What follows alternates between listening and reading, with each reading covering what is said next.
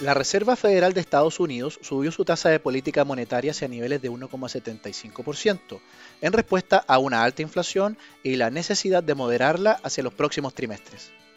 En este sentido, creemos que aún existen espacios para nuevas alzas en el horizonte, por lo que aún esperamos que exista volatilidad de las inversiones internacionales por un tiempo.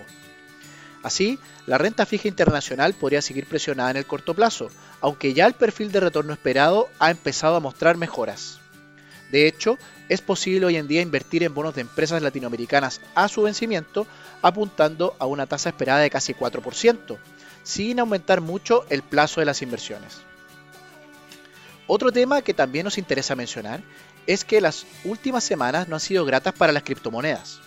En efecto, algunas han perdido casi un 99% de su valor, ante el temor de que éstas no puedan ser respaldadas por otros activos, ya sean financieros o reales, dificultando así su convertibilidad.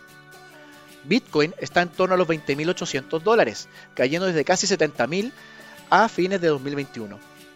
En este sentido, creemos que vale la pena preguntarse el mérito y la clasificación que tienen dentro de un portafolio diversificado.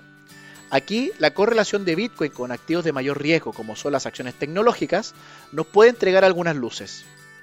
Actualmente esta correlación está bastante alta, por lo que la clasificación que alguna vez se le dio a Bitcoin de activo de refugio financiero pierde mucha fuerza, mientras que la clasificación de activo más especulativo primaría en la actualidad.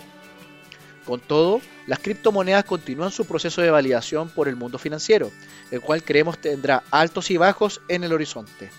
De momento, Bill Gates no está muy convencido de esto. Finalmente, si deseas saber más sobre nuestras recomendaciones, te invitamos a visitar nuestra página web banco.vice.cl inversiones o contactando directamente a tu ejecutivo de inversión.